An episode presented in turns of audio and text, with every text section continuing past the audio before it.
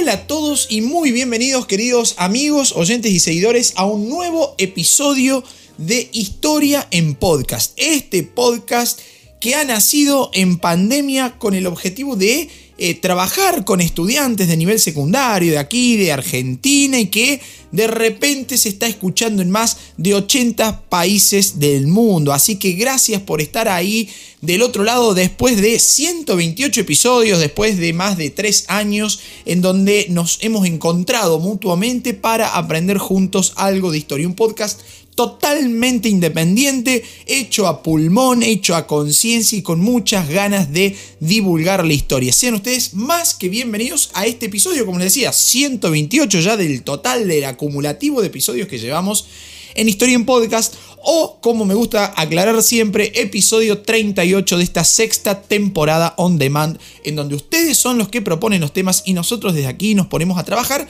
para llevarle, como siempre digo, un, un panorama así como muy general, abuelo de pájaro de esos temas que tanta intriga causan y que tantas ganas de conocer hay. Así que gracias, gracias, gracias por pedir temas a través de nuestra página de historienpodcast.com.ar, a través de nuestro Instagram, Historia en Podcast, en donde la verdad nos llegan miles y miles y miles de pedidos. Y bueno, los vamos tabulando, los vamos contabilizando y van saliendo los más pedidos. Y en esta oportunidad, vaya tema que tenemos por delante, ¿no? Las cruzadas. Hay muchísimas ganas de eh, escuchar, se ve información sobre las cruzadas. Este eh, este hecho, este proceso, en realidad este proceso histórico que llevó varios siglos eh, y que bueno, y que atrapa todavía, que genera, que tiene ese halo de misterio muy especial que tienen estos, estos sucesos históricos así que han marcado una época. Así que gracias por pedirlo y gracias por estar ahí del otro lado escuchando y aprendiendo juntos un poquito de historia. Así que vamos a arrancar nomás desde el comienzo, como me gusta aclarar siempre, desde el comienzo. Si vamos a hablar de las cruzadas,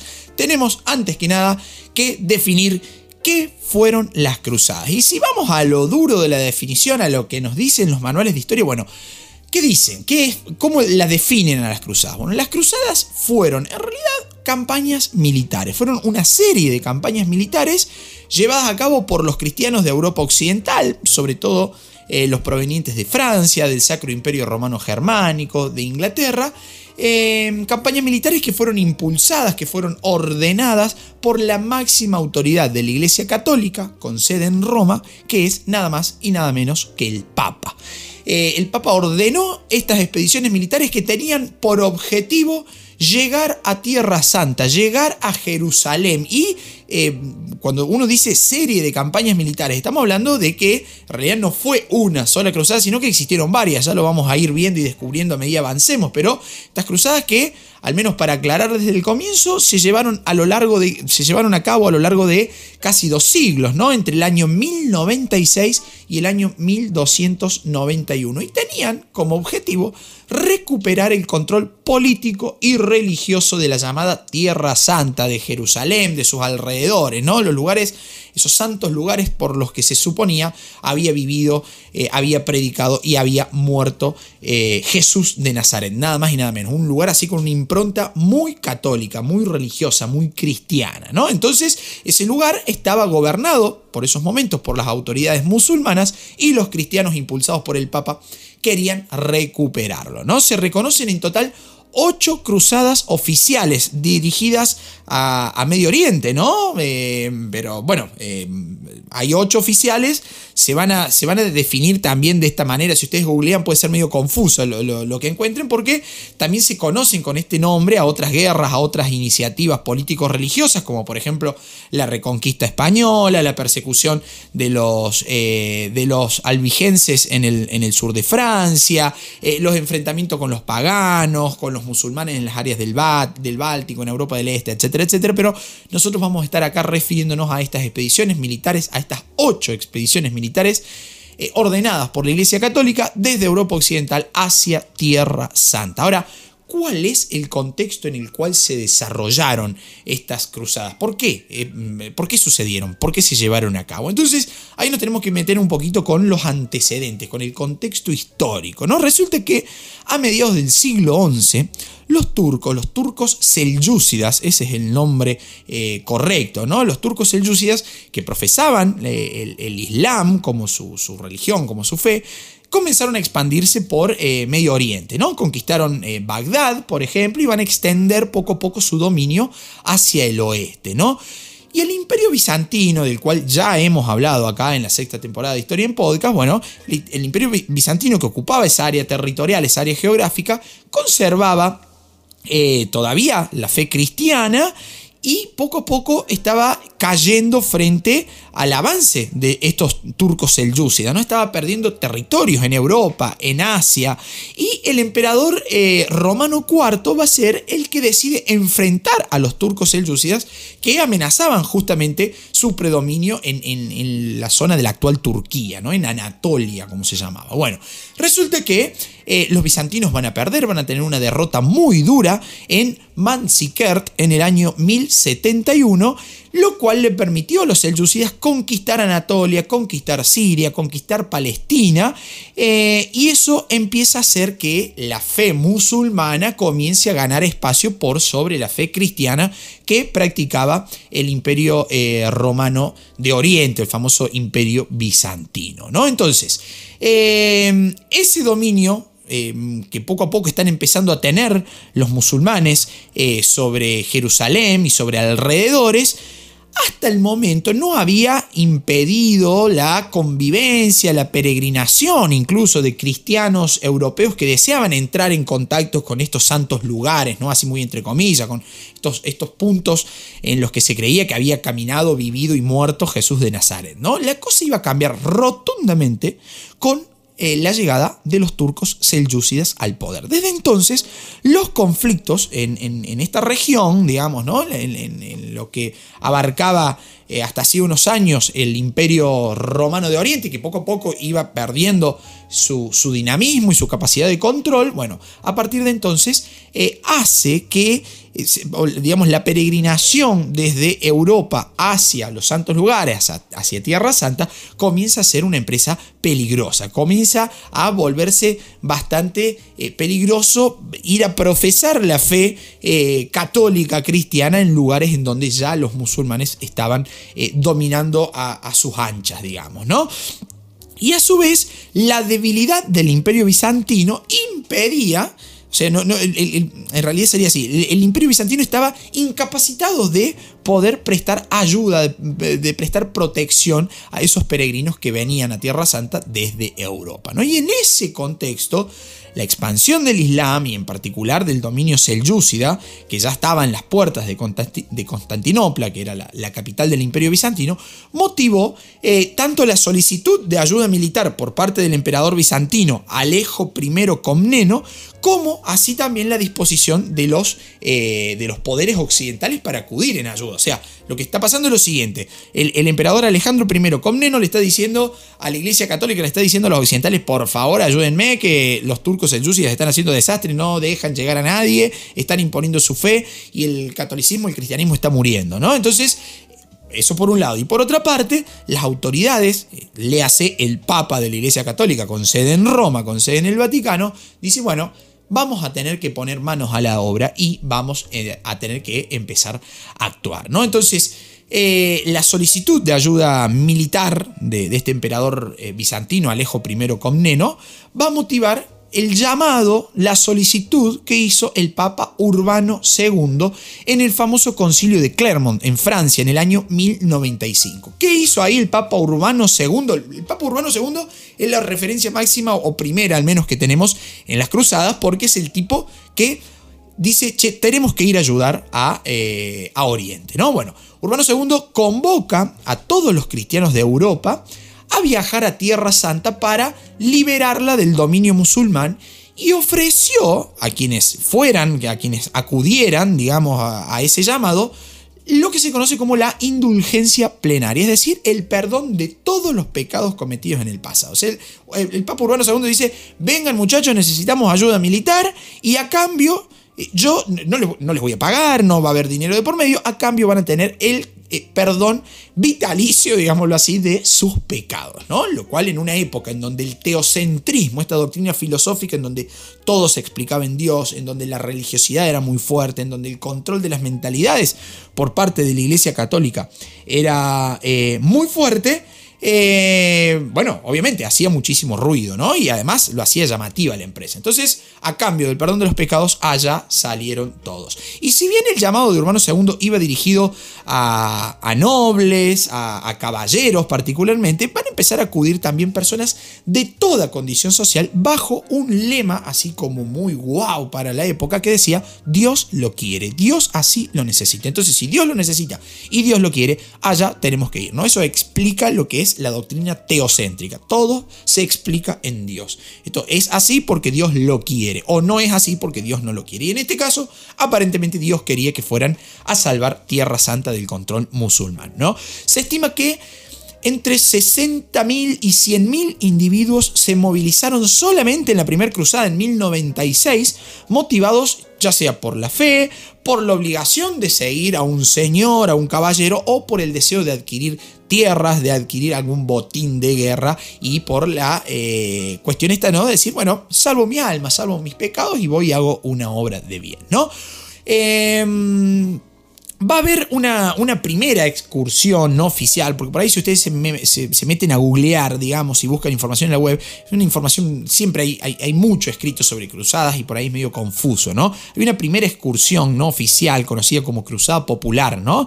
Que fue instigada por, por un personaje que se llama Pedro el Ermitaño, un clérigo de Francia, eh, que promovió, que se dedicó a promover el, llamado de Urbano II entre campesinos, entre otros sectores así eh, muy, muy humildes ¿no? Bueno, esos tipos avanzaron de a miles por Europa, la, mayoría desarmados o con armas muy, muy rudimentarias, iban saqueando todo lo que encontraban a su paso para poder armarse eh, de, recursos, cayeron en prácticas, em, eh, en prácticas discriminatorias hacia los judíos, agredían a poblaciones eh, judíos, judías, ¿no? Entonces, bueno, esa primera cruzada, cuando llega a Anatolia, cuando llega a Turquía, en su mayor parte fueron completamente masacrados, incluso muchos de ellos esclavizados por los turcos selyúcidas, ¿no? Es una cruzada popular que fue motivada por instigar si se quiere, por Pedro el Ermitaño, este, este clérigo francés, ¿no? Pero no está contada como una eh, cruzada eh, oficial, digamos, ¿no? Así que bien, hasta acá vamos con el origen de las cruzadas, ¿no? ¿Por qué se dieron las cruzadas? El objetivo retomar Tierra Santa. Ahora, ¿por qué se llamaron cruzadas? ¿Por qué no se llamaron expediciones militares de los cristianos para recuperar Tierra Santa y se llamaron cruzadas? Bueno, las cruzadas en realidad toman su nombre de la cruz que llevaban eh, en el pecho bordada los soldados que iban a, esa, a esas expediciones militares. Una cruz que llevaban bordada en su uniforme o, otras veces eh, pintadas en, sus escudos o en cualquier otro implemento de guerra que, que llevara. ¿no? Ese signo manifestaba públicamente que la persona había hecho eh, el, voto de tomar la cruz, ¿no? Era un cruzado, tomaba la cruz como haciendo referencia a la simbología del cristianismo, ¿no? Es decir, se comprometía en una expedición en defensa de la fe católica. Y de ese modo, el término en latín eh, crucegnatus eh, se, tradujo, digamos, al, castellano como cruzado y nombraba a toda persona que estaba bajo el signo eh, de la cruz. Pero acá hay que hacer una aclaración que es muy importante, ¿no? Porque en los comienzos de las cruzadas, los cristianos que marchaban, ya sea armados o desarmados, a Tierra Santa, eran conocidos, eran reconocidos eh, indistintamente como peregrinos. ¿Sí? Eran peregrinos que iban a Tierra Santa y las campañas recibían nombres genéricos. Esto que le decía recién, ¿no? No estaba tan errada mi teoría. Recibían nombres genéricos como viaje a Jerusalén, peregrinación, expedición, etcétera, etcétera. Pero a lo largo del siglo XII, la diferencia entre guerreros y peregrinos desarmados se hizo mucho más pronunciada. Y tanto el término cruzados como cruzada eh, se comenzaron a generalizar a fines de ese siglo, a fines del siglo XII. ¿no? Cruzada se convirtió en sinónimo de peregrinación armada y de guerra santa, ¿no? Y los cruzados, obviamente, eran los que estaban bajo el signo de la cruz haciendo esa eh, cruzada, ¿no? Así que ahí hay, un, hay, una, hay una definición, así si ustedes están, si el que llegó este podcast buscando una definición de cruzada, acá la tiene, digamos, ¿no? Acá está, si estás haciendo la tarea para el cole, acá está, y si no, si sos cualquier otra persona que no necesita hacer una tarea para el cole y estás acá escuchando, también eh, has llegado a lo que es la definición de cruzada. Ahora, quiénes eran los cruzados, quiénes formaban parte de ese ejército, de esas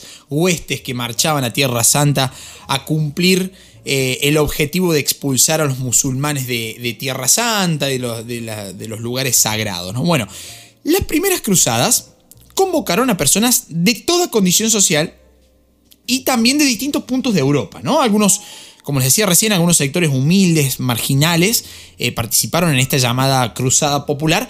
Cruzada Popular que no contó con la aprobación oficial del Papa, pero otros se van a ir, otros sectores se van a ir integrando en los que fueron las cruzadas oficiales, junto a los nobles, junto a los caballeros, que eran los que iban mejor entrenados, mejor preparados, eh, mejor equipados, ¿no? Y a partir de la segunda cruzada comenzaron a adquirir un protagonismo así como muy especial algunos reyes en la conducción de esas expediciones eh, militares. Porque las razones que existían para participar de, esas cruzadas eran diversas, ¿no? Y tentaban a todos estos grupos sociales, ¿no? Particularmente a, los más eh, adinerados, acomodados, preparados, digamos, ¿no? Pero ya hemos visto que, y les he dicho que también existieron estas cruzadas populares, digamos, ¿no? Bueno, la, razón más visible, o sea, la más directa por la cual la gente se anotaba para participar en las cruzadas era el, fervor religioso, ¿no? El fervor religioso que podían experimentar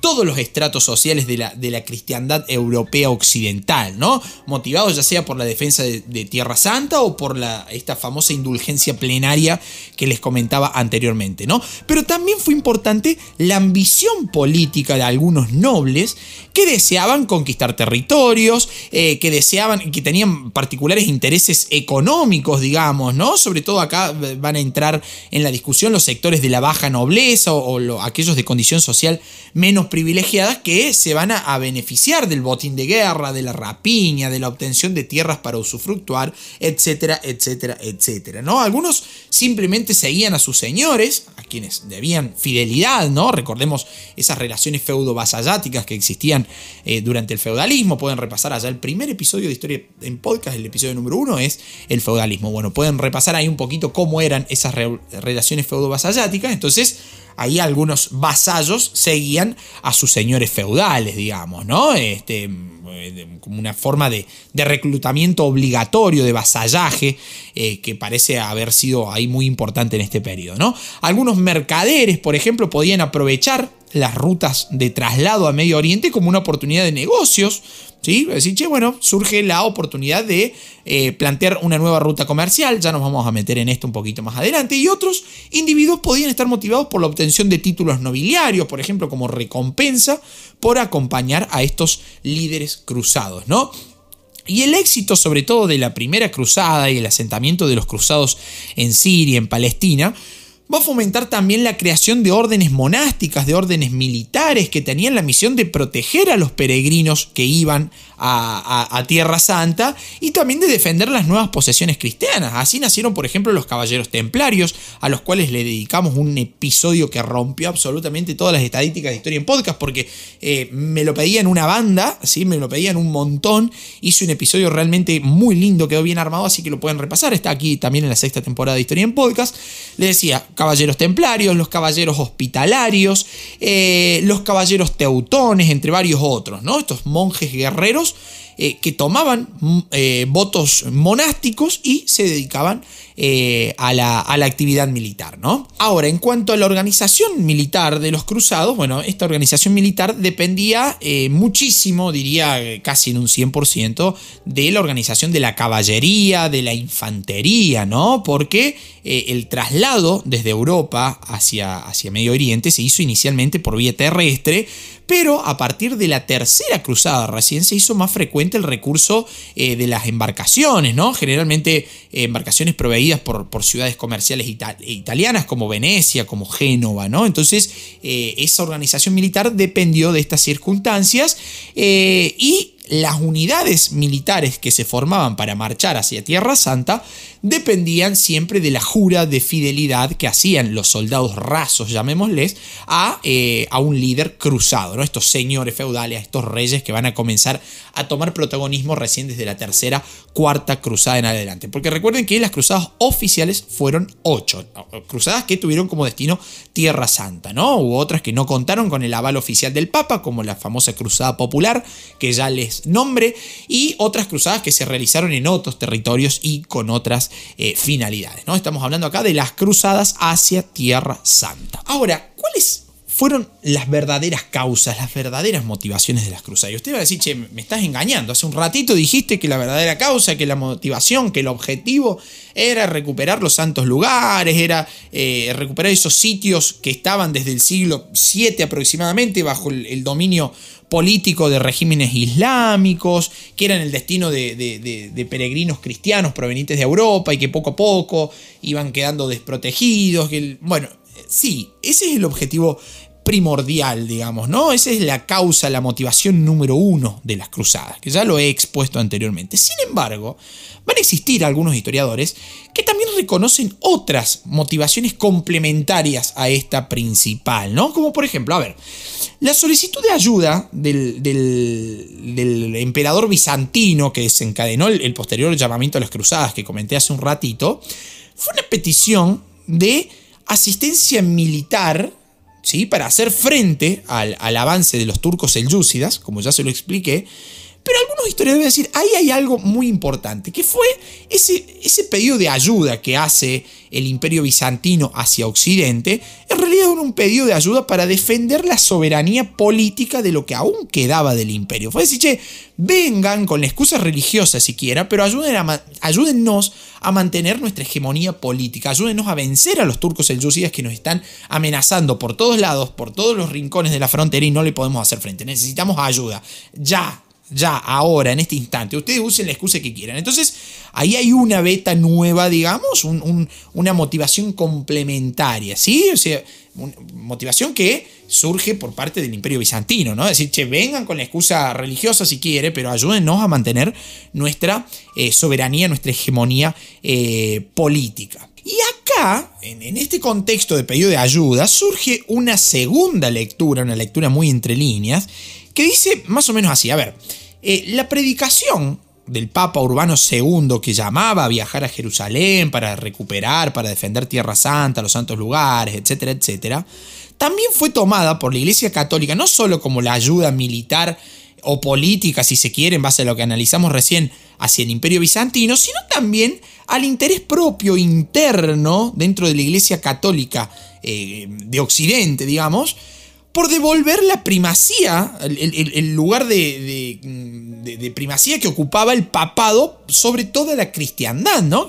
Cristiandad que en ese entonces además estaba dividida en la Iglesia Católica de Occidente y la Iglesia Ortodoxa de Oriente. Entonces el Papa dice, ah, sí, mira vos, el Imperio Bizantino me está pidiendo ayuda. Bueno, esta va a ser la oportunidad para demostrar que eh, la cristiandad existe y va a existir y va a ser defendida únicamente por la Iglesia Católica de Occidente. Fíjense cómo los orientales nos están pidiendo ayuda, dirá el Papa Urbano II. ¿no? Entonces ahí en una interna eh, de la cristiandad, una, interna cristiana, la Iglesia Católica también eh, va a usar a las cruzadas como eh, un, mecanismo para empoderarse, digamos, ¿no? Para volver a ocupar ese lugar de primacía. Ahí tenemos nuevamente una motivación complementaria. Ahora, los que marcharon a las cruzadas, los cruzados, ¿iban únicamente por esta cuestión eh, religiosa de fe? Bueno, yo recién me adelanté un poquito y les, di una pista, digamos, ¿no? Porque algunos de los participantes de las cruzadas tenían intereses que iban eh, en paralelo, digamos, a lo religioso, a la fe, a la cristiandad, ¿no? Tenían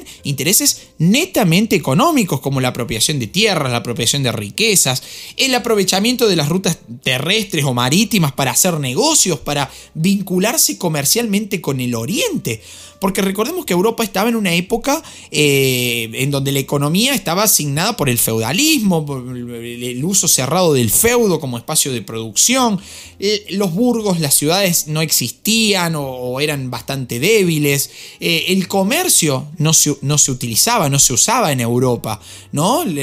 toda la producción feudal giraba en torno al feudo, a ese espacio de tierra cerrado, autosuficiente. ¿no? Entonces algunos dijeron, che, mira, tenemos la oportunidad para reimplantar, para eh, hacer resurgir al comercio, ¿no? Y con ese motivo comercial, económico, si se quiere, fueron a las cruzadas, ¿no? De hecho, la cuarta cruzada adquirió incluso una motivación en gran medida comercial, porque los mercaderes venecianos convencieron a los cruzados de que atacaran ciudades cristianas con las que competían por la supremacía comercial, ¿no? Lo que derivó en, la toma y el saqueo posteriormente de, Constantinopla, ¿no? La capital del imperio bizantino. Es decir, hay muchos coadyuvantes, hay, muchos, eh, hay muchas causas paralelas a la cuestión netamente cristiana de fe y religiosa. Hay muchas motivaciones complementarias entre las que se pueden enumerar estas que venimos mencionando hasta el momento. Ahora bien, yo les dije hace un ratito que las cruzadas oficiales fueron ocho, así que eh, he decidido, cuando guionaba este episodio, digo, bueno, tenemos que mencionar al menos qué pasó en cada una de esas ocho cruzadas oficiales que existieron. Así que me voy a meter brevemente, una por una, a hacer un análisis así, como siempre digo, muy abuelo de pájaro, digamos, ¿no? no muy por arriba. Ustedes después podrán profundizar en donde quieran, hay muchísimo material sobre, sobre cruzadas, eh, mucho, mucho en serio, busquen sobre todo material académico si, si es necesario, porque eh, por ahí algunos se presta confusión, digamos, ¿no? sobre todo para quienes no vienen del, palo de la historia. Así que vamos a meternos al análisis de cada una de estas cruzadas. Primera cruzada. La primera cruzada fue la que comienza ahí nomás iniciado el llamado del Papa Urbano II, ¿no? Es decir, comenzó en el año 1096 y terminó apenas tres años después, en el año 1099. Esta primera cruzada estuvo formada principalmente por, por caballeros franceses y, normandos, es decir, de la zona de Normandía, del norte de Francia, que integraban eh, contingentes, grupos militares dirigidos por estos líderes autorizados por el Papa, ¿no? reconocidos por el Papa como líderes para llevar adelante la cruzada. Y entre esos líderes se encontraban, por ejemplo, el príncipe Bohemundo de Tarento, el duque Godofredo de Bouillon, eh, personajes que van a tener una actividad muy importante, como vamos a ver a continuación en esta primera cruzada. Porque esa primera cruzada va a ser la más, eh, la más famosa de todas, porque es la que mayor impacto causó y la que mayor éxito tuvo. Resultó en una victoria contundente para los cruzados que atravesaron Anatolia, que conquistaron la zona de Antioquía y que finalmente capturaron Jerusalén, que estaba en posesión de los musulmanes. ¿no? Y esto significó la, recuperación de algunos territorios también por parte del imperio bizantino. Ojo, acá tendrían que sonar las alarmas, ¿no? Porque se, está colando esa primera teoría entre línea que decíamos recién, eh, eh, que significaba que las cruzadas significaron el resguardo político y geográfico del imperio bizantino. ¿no? Esta primera cruzada significó la recuperación efectiva de algunos territorios por parte del imperio bizantino y a su vez significó también el establecimiento en Siria y en Palestina de lo que se denominaron los estados cruzados. Cuatro estados eh, conocidos también como los estados latinos de Oriente, que fueron los gobernados por algunos de estos líderes militares de las cruzadas. Ahora, ¿Cuáles fueron esos estados cruzados ¿no? que se, organizaron principalmente, eh, digamos, como una orden feudal, ¿no? con un líder militar que reclamaba territorios por derechos de conquista y que posteriormente repartía tierras y responsabilidades entre eh, sus seguidores quienes le debían eh, fidelidad? ¿no? Bueno, vamos a tener cuatro estados cruzados que fueron el condado de Edesa, el principado de Antioquía, el condado de Trípoli y el reino de Jerusalén. El condado de Edesa, vamos, los voy a describir muy brevemente, ¿no? Porque el condado de Edesa eh, se inaugura en el año 1098 y eh, termina en el año 1144. De hecho, fue el primer estado cruzado creado por Balduino de Bulón en, en Siria,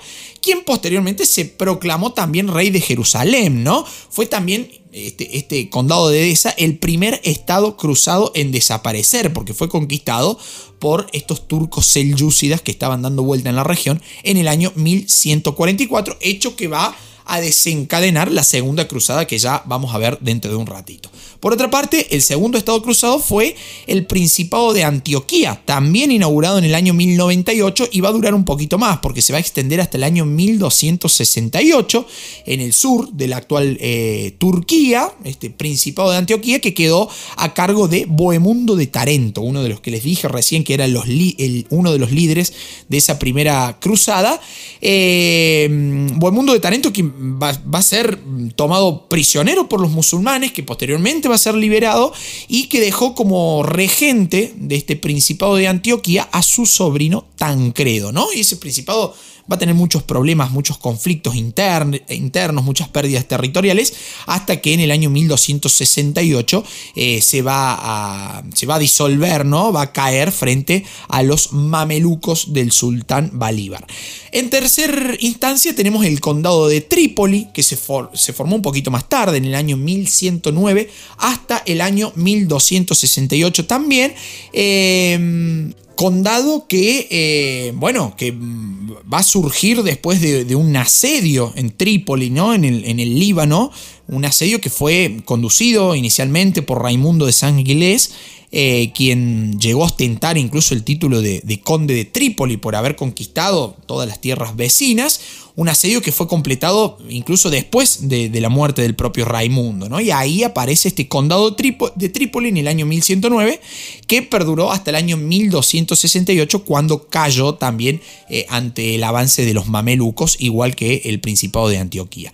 Y en última instancia tenemos el reino de Jerusalén, que se formó en el año 1099 y duró hasta el año 1187, ¿no?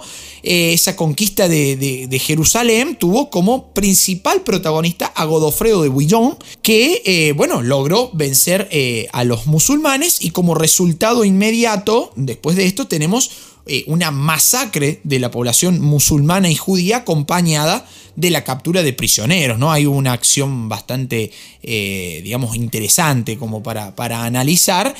posterior a eso, Godofredo se proclamó gobernante de Jerusalén con el título, escuchen el título, ¿no? Porque es bastante ambicioso, el título de Protector del Santo Sepulcro. Y a su muerte, fue sucedido por su hermano, Balduino, que adoptó el título ya directamente de rey de Jerusalén. Ese reino, eh, que con el pasar de los años fue perdido a manos del, sultán Saladino en el año 1187, como les decía eh, recién. Y durante la tercera cruzada, los cristianos eh, recuperaron territorios de la costa de Palestina y establecieron su centro en Acre, en la actual Israel, ¿no? Y ahí fundaron el reino de Chipre eh, Acre que con el paso del, tiempo va a ser conquistada por los mamelucos en el año 1291 y eso significó el fin de los estados cruzados que se habían formado en esta, en esta primera cruzada. ¿no? Ahora, Después de esta primera cruzada, llegamos a la segunda cruzada que tuvo lugar entre el año 1147 y 1149, es decir, apenas dos años, a partir, como les decía recién, de la caída del condado de Edesa, del primer estado latino, ¿no? del primer estado cruzado, ante eh, el avance de los turcos selyúcidas eh, en el 1144, ¿no? ¿Qué pasó ahí? Bueno, los ejércitos cristianos del, rey Luis, eh, Luis VII de Francia y del emperador Conrado III de Alemania van a empezar a marchar por toda Europa, alentados por, eh, por digamos, por esta ambición, ya sea religiosa, personal, económica, una, una, una, ambición, digamos, también que va a estar alentada por un monje, un monje que se llamaba Bernardo de Claraval, ¿no? Bueno, entonces Luis VII de Francia, el emperador Conrado III, bajo el, ímpetu y alentado por Bernardo de Claraval, cruzaron Anatolia, donde debieron enfrentar una serie de, de ataques por parte de los turcos, intentaron tomar Damasco en Siria, pero van a fracasar y se van a retirar con grandes pérdidas humanas. Y al comienzo de esta cruzada, en el año 1147, los cruzados que marchaban hacia Oriente habían eh, pasado por la península ibérica y habían recuperado Lisboa Almería y Tarragona, en, que estaban en manos de, los musulmanes. ¿no? La cuestión es que esta segunda cruzada termina en un fracaso y en una victoria de los musulmanes. Así vamos a llegar a la tercera cruzada que va a ocurrir entre los años 1189 y 1192, nuevamente un periodo muy breve de tiempo, y fue conocida como la Cruzada de los Reyes, porque van a participar ahí el rey de Inglaterra, Ricardo I Corazón de León, el rey de Francia, Felipe II, y también el emperador del Sacro Imperio Romano Germánico, Federico I Barbarroja. Acá voy a hacer un pequeño paréntesis, ¿no? De paso también una invitación. Em, Sacro Imperio Romano Germánico, el cual muchísimos de ustedes me están haciendo llegar muchísimos pedidos para que hable del, para desarrollar un episodio sobre el Sacro Imperio Romano Germánico. Lo he nombrado varias veces en este capítulo, en este episodio, así que estén atentos porque ya va a salir algo, eh, un episodio puntualmente sobre el Sacro Imperio Romano Germánico. Pedidos que pueden hacer a través de nuestra página historienpodcast.com.ar, bajan, bajan, scrollean hasta el fin de la, de la página y ahí van a encontrar un formulario, lo llenan y me hacen un pedido. De paso me pueden hacer llegar también eh, un comentario sobre el podcast que le parece parece, cómo lo escuchan, mientras hacen qué actividades para estudiar, eh, de gusto, de placer, por amor a la cultura, a la historia, etcétera, etcétera. Y si no, también a través de Instagram, Historia en Podcast, así no, no se encuentran, eh, canales por los que también pueden hacer sus colaboraciones, ¿no? Porque Historia en Podcast es un proyecto totalmente independiente que se viene autosustentando gracias a su apoyo, gracias a la venta de libros, eh, apoyo que pueden hacer a través de cafecito.app, si me escuchan desde Argentina, o a través de PayPal si me escuchan desde cualquier otro eh, país del mundo. Así que bienvenido sea si lo pueden realizar y si no, gracias por estar ahí eh, del otro lado. Ahora sí, rebobinamos, volvemos a esta tercera cruzada, esta tercera cruzada, bien digo, eh, cruzada de los reyes con Ricardo I Corazón de León, con el rey Felipe II de Francia, con el, emperador Federico, Federico I Barbarroja del Sacro Imperio Romano Germánico, que ese fue el disparador para hacer el paréntesis. Bien, esta tercera cruzada tuvo el objetivo de recuperar Jerusalén, que había caído en manos del sultán de Egipto y de Siria, Salah al-Din Yusuf ibn Ayub. No, estoy con una pronunciación realmente increíble, ¿no?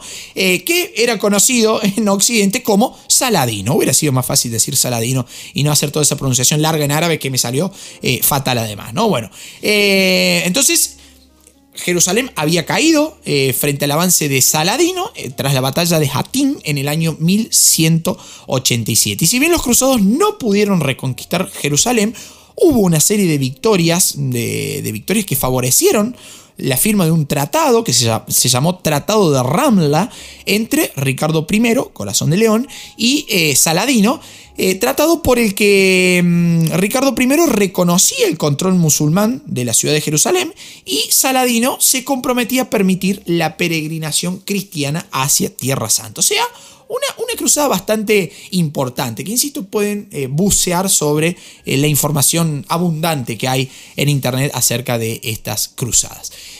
Cuarta cruzada va a comenzar en el año 1202 y va a culminar en el año 1204, pero que no se dirigió contra los musulmanes, acá suenan todas las alarmas, sino que se va a dirigir contra los cristianos, porque la, la intención inicial de esta cruzada era avanzar sobre Egipto avanzar sobre Egipto para debilitar el control que ejercían desde ahí los musulmanes sobre Tierra Santa eh, y de esa forma ir limando de a poco su poder. ¿no? Sin embargo, los cruzados tuvieron serias dificultades para, eh, para avanzar, digamos, ¿no? para eh, costear ese viaje y fueron convencidos por las autoridades de la República de Venecia eh, que habían reunido una, una flota bastante eh, interesante, costosa para la expedición, fueron convencidos de conquistar la ciudad cristiana de Zara, en la actual Croacia, ¿no? Ciudad con la que eh, rivalizaban los venecianos por el control del mar Adriático, ¿no? y también movidos por, por el interés de asegurarse el, predominio comercial en el, en el Mediterráneo oriental, los venecianos van a convencer, van a persuadir a los cruzados de atacar nada más y nada menos que Constantinopla, la capital del imperio bizantino, la capital del imperio romano de Oriente, eh, que tenía como emperador para esos años a Alejo IV, eh, quien se dice no había cumplido su compromiso de financiamiento de la expedición original. Entonces los venecianos empezaron a meter fichas. aprovechemos a esta cuarta cruzada como una expedición contra los cristianos de Oriente. Y de esa forma ganar el predominio comercial, digamos, ¿no? Predominio comercial que estaba ahí eh, en, fluctuante entre Venecia y Constantinopla, ¿no? Entonces, eh, una, cruzada bastante particular, porque venimos diciendo, eh, las cruzadas fueron contra los musulmanes en Tierra Santa y de repente tenemos una cuarta cruzada de cristianos contra cristianos, en donde el objetivo económico queda claramente en evidencia, como se los decía hace un ratito, ¿no? De hecho, los cruzados en esta cuarta cruzada van a asediar y van a conquistar Constantinopla en el año 1204 y la saquearon durante varios días, además. Eh, y después van a proclamar en su lugar el imperio latino de Constantinopla, que duró hasta el año 1261. Y ahí saltamos ya a la quinta eh, cruzada que inició en el año 1217 y que terminó en el año 1221. Cruzada que tenía como objetivo derrotar eh, el estado ayubí de Egipto como, como vía hacia la reconquista de, Jerusalén. ¿no? Se va a reunir con tal fin un gran ejército y se lo puso al mando del mismo al rey Andrés II de Hungría y al duque Leopoldo VI de Austria, eh, que por iniciativa de quien fuera el papa por esos años, que era Inocencio III y, su sucesor Honorio III, eh, decidieron, digamos, dejar en manos de estos dos personajes, el rey Andrés II de Hungría y Leopoldo, el duque Leopoldo VI eh, de Austria. Y después de capturar una serie de ciudades en la desembocadura del Nilo,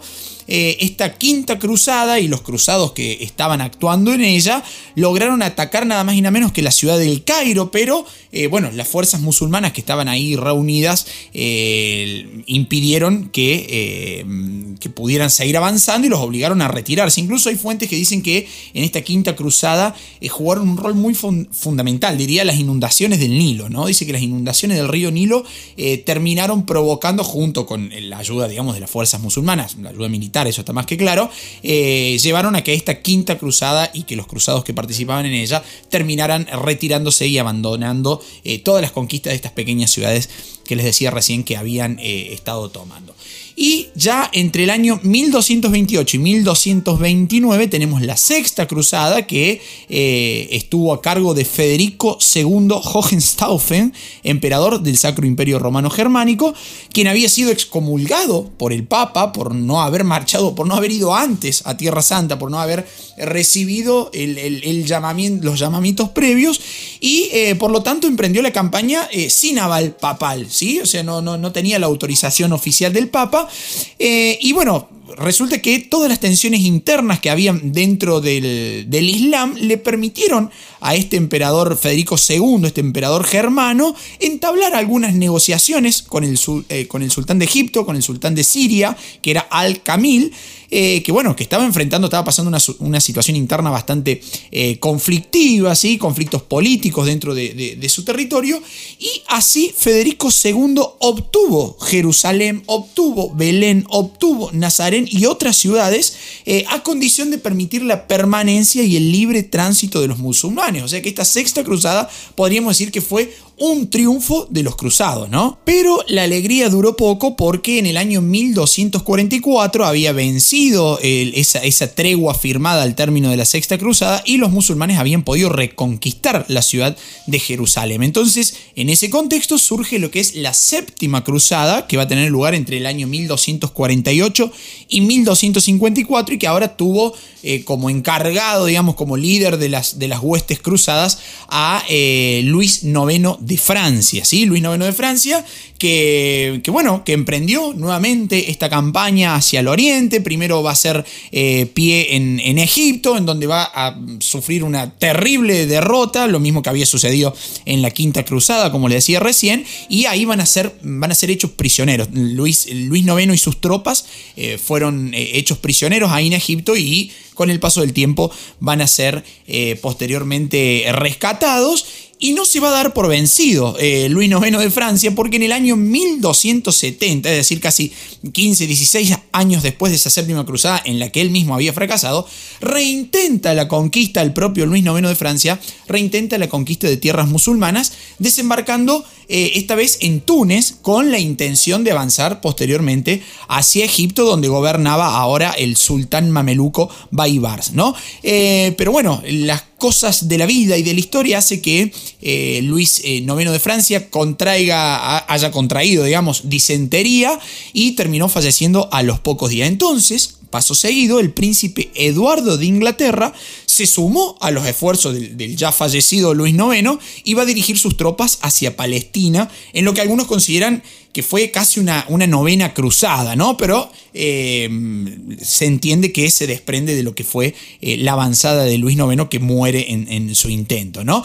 Pero esta, este, este, sí, este intento, esta propuesta llevada a cabo por Eduardo de Inglaterra también fracasa en el año 1272. Y en adelante, ya los estados cruzados fueron perdiendo poco a poco territorios frente al avance eh, de los mamelucos y dejaron de existir directamente en el año 1291. Y por esa razón, algunos historiadores, de hecho si ustedes buscan en algún manual de historia, el año 1291 es el año en el que eh, finalizan las cruzadas, ¿sí? es el año del fin de las cruzadas. El último reducto cruzado en la región fue la isla de Arwad, que fue eh, conquistada por los mamelucos ya en el año 1302. Ahora, llegado a este punto en donde hemos analizado así muy abuelo de pájaro, como siempre digo, eh, las ocho cruzadas, bueno, cabe preguntarse, ¿no? ¿Qué, qué, éxito tuvieron? fueron, ¿Cuáles fueron las consecuencias de las cruzadas? Bueno, eh, si bien fracasaron en su objetivo específico de reconquistar Jerusalén y hacerlo posesión eh, cristiana, digamos, ¿no? Si bien ha habido algunos intentos que, lo lograron, pero con el paso de los años terminaron fracasando, las cruzadas tuvieron eh, diversas consecuencias, no solo en Oriente Medio, sino también en Europa, ¿no? Porque si uno lo, lo mira así a, nivel macro, se puede decir que las cruzadas van a detener el avance del Islam hacia Occidente, ¿no? Al menos fueron un tapón bastante interesante como para frenar ese avance musulmán del Islam hacia eh, Europa eh, Occidental, ¿no? Y de hecho van a preservar la hegemonía cristiana en Europa, va a haber eh, ahí una... una mm, fuerte, un fuerte refuerzo de la idea de unidad religiosa y cultural de la Europa occidental cristiana, digamos, en oposición a ese oriente, eh, a ese oriente musulmán, digamos, ¿no? O sea que ahí tenemos una primera buena consecuencia. Después podemos decir también que las cruzadas van a ampliar la influencia del papado en el mundo occidental,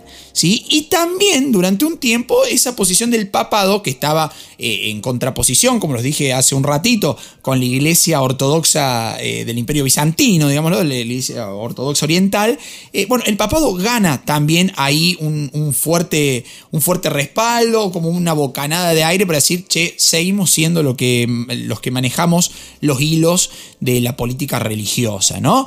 Eh, también van a ayudar, le van a dar una manito al imperio bizantino, como para poder postergarse un poquito más en el tiempo, aunque el imperio bizantino, ya lo hemos analizado nosotros aquí en Historia en Podcast, termina cayendo finalmente en 1453 tras eh, la toma de Constantinopla por los turcos eh, otomanos. ¿no? Estas cruzadas también van a permitir el aumento de la presencia cristiana en, regiones de, Medio Oriente y en otros lugares de Asia, del norte de África. ¿sí? Eh, va, a permitir también la aparición de órdenes religiosas, como los dije hace un ratito también, los caballeros templarios, hospitalarios, teutones, ¿no? O sea, va haciéndose un abanico cada vez más amplio y también eh, más complejo. Pero principalmente, y esto muy a mi criterio, las cruzadas van a darle, van a ser las encargadas de darle un nuevo impulso a la actividad comercial entre Oriente y Occidente. ¿no? Eh, esto va a permitir conocer dos culturas eh, sumamente disímiles, diferentes, una Europa que venía del feudalismo sumamente ruralizado a un mundo oriental bastante mercantilizado. Eso va a permitir introducir nuevos cultivos, productos exóticos en, los mercados europeos. se van a difundir la ciencia, las artes, la filosofía filosofía del Islam también, ¿no? Que tenía varios puntos en común con, el cristianismo, partiendo de la base de que son religiones abrámicas, ¿no? También nosotros nos hemos detenido en esta sexta temporada en, analizar el Islam, pueden buscar eh, ese episodio, ¿no? Eh, entonces, se, va a terminar el predominio de los señores feudales, que muchos de ellos tuvieron que ir abandonando, vendiendo, hipotecando sus tierras para dirigirse a Tierra Santa, y le van a dar un impulso bastante importante a los comerciantes de las ciudades, eh, a, grandes ciudades comerciales como Venecia, como Génova, como Pisa, ¿no? que controlaban esas rutas de intercambio con Medio Oriente. Y a partir de ahí, el mundo, la apertura comercial europea va a marcar, sin dudas, un antes y un después en la historia de Occidente, ¿no? Porque comienza a restablecerse el comercio, comienzan a resurgir las ciudades. ¿Por qué digo restablecerse y resurgir? Porque eran elementos que ya habían existido durante el Imperio Romano de Occidente, ¿no? En la antigüedad clásica era el, Imperio Romano era un, imperio sumamente urbano y comercial, ¿no? Recuerden aquella frase de todas las rutas conducen a Roma, el gran desarrollo comercial en toda la geografía que abarcaba el imperio y que con el feudalismo se fue trasladando a una vida ruralizada, cerrada, ¿no? sumamente agropecuaria, ganadera y de comercio y de ciudades poco o nada, digamos. ¿no? Entonces eh, ahí Va, a resurgir, va a tener un nuevo ímpetu gracias a las cruzadas y a este intercambio entre Oriente y Occidente eh, que, bueno, que el comercio y las ciudades eh, van a tener. ¿no? Y ya para terminar, una, una notita de color, simplemente, eh, que fue una notita de color que es bastante actual, digamos, ¿no? que fue en el año 2000, que por esos momentos el Papa de la Iglesia Católica era Juan Pablo II, y públicamente Juan Pablo II confesó las culpas del pasado, así muy entre comillas, y pidió perdón por los actos de, intolerancia religiosa y de violencia cometidos en, nombres, en nombre de la fe católica a lo largo de la historia, ¿no? Y bueno, e, entre los hechos que, motivaron esta, esta, manifestación de arrepentimiento y de penitencia, se contaban, aunque sin nombrarlos, ¿no? Una lectura muy entre línea, los crímenes de la Inquisición y las masacres que fueron perpetradas durante las cruzadas. Así que fíjense fíjense cuánto de actual y cuánto del siglo XXI existe todavía en esto que parece que ha pasado hace montones de años y que sin embargo significó una bisagra en la historia eh, mundial, ¿no? Sobre todo en, la historia de Occidente, pero que abre puertas a relacionarse con Oriente y después, cuando los turcos em, otomanos toman Constantinopla, esas rutas comerciales que unían Europa con Oriente quedan cortadas. ¿Qué hacen los europeos? Dicen, tenemos que seguir comerciando con Oriente.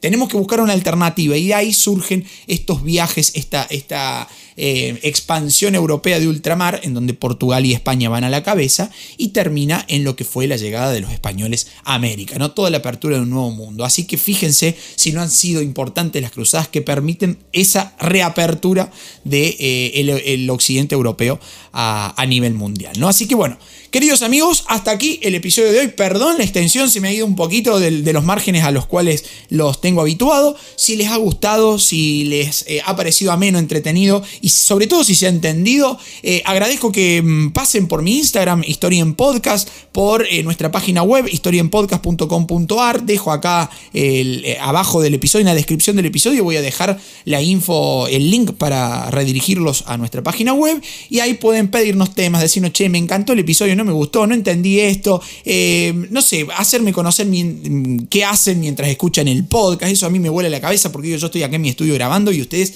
vayan a saber haciendo qué cosa del otro lado escuchándolo. Así que esa intriga hermosa que tiene el podcast. Y si quieren colaborar, si les ha gustado eh, también el episodio y esta movida eh, de divulgación histórica totalmente gratuita e independiente, pueden hacerlo económicamente, donando económicamente, digamos, aportando económicamente, a través de cafecito.app si me escuchan desde Argentina o a través de PayPal si me escuchan desde el exterior. ¿En dónde encuentran los links?